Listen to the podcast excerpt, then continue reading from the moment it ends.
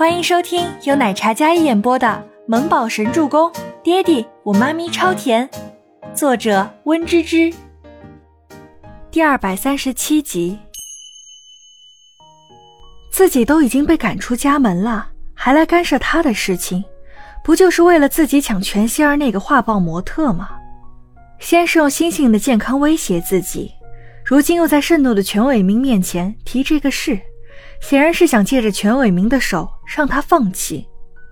不，不是，我是觉得你要是想进娱乐圈呢，可以让你妹妹引荐。你这样跑龙套，让希儿脸上无光啊！毕竟你们是姐妹啊。李国英急忙解释的说道：“哦，嫌我丢了全家的脸，拖累你们女儿了喽？”妈妈不是这个意思，妈妈只想你更好一点，起点高一点。毕竟我们全家也是有头有脸的。李国英想解释，眉头紧皱的，他声音小声，在全喜初底气十足的声音面前显得十分柔弱似的。但全喜初听了却好笑至极。你这个逆女，让你学着打理公司，你却坏了我的好事。现在一声不吭跑去跑龙套，真的要我们跟你一起丢脸才行吗？家里除你妹妹一个明星就行了。你别什么都想掺和，什么都想抢。全伟明倒是不知道这个长女竟然这样不顾全家的脸面，竟然去跑龙套，他的怒火更加浓烈了几分。那横眉冷眼的样子，如果不是常年看，还真是让人畏惧害怕的。但全喜初压根不在乎，抢，哼！全喜初听到了一个天大的笑话。是啊。从小到大，在他面前，什么都是抢的。明明是妹妹将自己的玩具塞进自己手里，说要送给自己，转头又告状，说自己抢了他心爱的玩具。他的那些宝贝东西总是悄无声息地出现在自己房间，然后转头就告状，说自己抢了他的。大大小小，全喜珠愤怒地与他对峙，他还未开口，全希儿就哭哭啼啼，委屈的要死。而他一个被陷害的人，总是被他陷害，没有翻身机会。他从小就是一个演员，什么都能演，委屈、伤心、难过，一副备受欺负的模样。而他自幼正直，不屈，不肯低头，在他们看来，总是一副盛气凌人的样子。如今想要圆自己一个梦想，倒是又变成抢全息儿的东西了。我靠我自己的双手养活我自己，我不觉得丢人。看着这自己讨厌的亲生父亲，还有一副蛇蝎心肠、处处陷害、设计带节奏的继母，这两人真是天生一对，一个敢说，一个敢信。全伟明，希望以后知道真相的时候，千万不要后悔。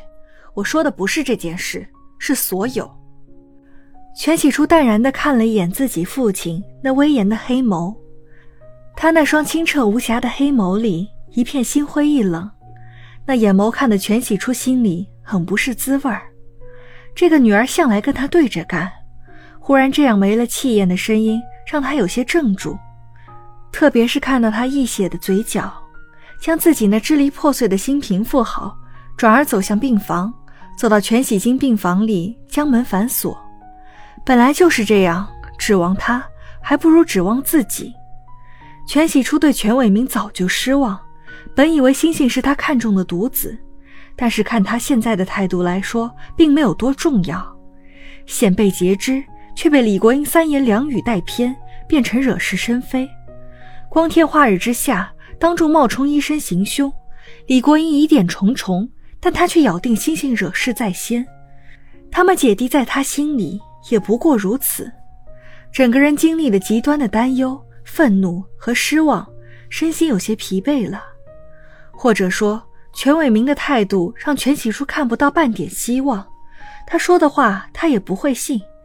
与其浪费口水解释，还不如想想怎么将这件事情真相给揪出来。李国英见全伟明有些失神的样子，他立马开口拉仇恨：“哎呀，初初跟他母亲一样。”脾气暴躁了一些，我行我素惯了，你也别太生气了。说到自己前妻，全伟明像是被触及了什么逆鳞，刚才心里一点点的懊恼，瞬间再次怒火压制，目无尊长，狂妄自大，跟你母亲一样，不会有好结果。全伟明怒指着全喜初的背影骂道：“老公，别生气，我已经习惯了，挨一巴掌就一巴掌吧，家和才万事兴，我没事的。”李国英见全伟明生气的样子，不免心里放下心来，但是这一巴掌他迟早要还回去的。贱丫头竟然敢打他，他不会放过她的，迟早让他跟母亲一个下场，不得好死，才能解他心头之恨。全喜初将房门关上，但还是听到了全伟明的谩骂。一颗冷硬的心早就被冰封的不会再痛的，可不代表他不恨李国英、全希儿母女，他不会就这样放过的。这次的事情不是意外。而是蓄谋陷害，他们想让星星失去继承权，借此打压自己，让自己滚出娱乐圈。他们不让，他就偏偏要。至于星星，全喜初走进病床，这次的事情给了他一个警醒。星星是李国英母女的眼中钉，他要是保护好她的话，唯一的办法就是……全喜初挺直的肩背，忽然一阵痛意袭来。他看了一眼还在溢血的伤口，再看一身狼狈，他还是没有办法两全，保护了星星，但让白风还有清欢他们失望了。没办法，星星是他最疼爱的弟弟，他的安危他不能不管。全喜初从星星包里找到手机，给倪清欢打了电话过去。喂，初初在哪儿啊？发生什么事了？倪清欢本来想让周伯言查一查，但还没有得到消息，全喜初的电话就来了。旁边的白风还有赫连青雨都看了过来。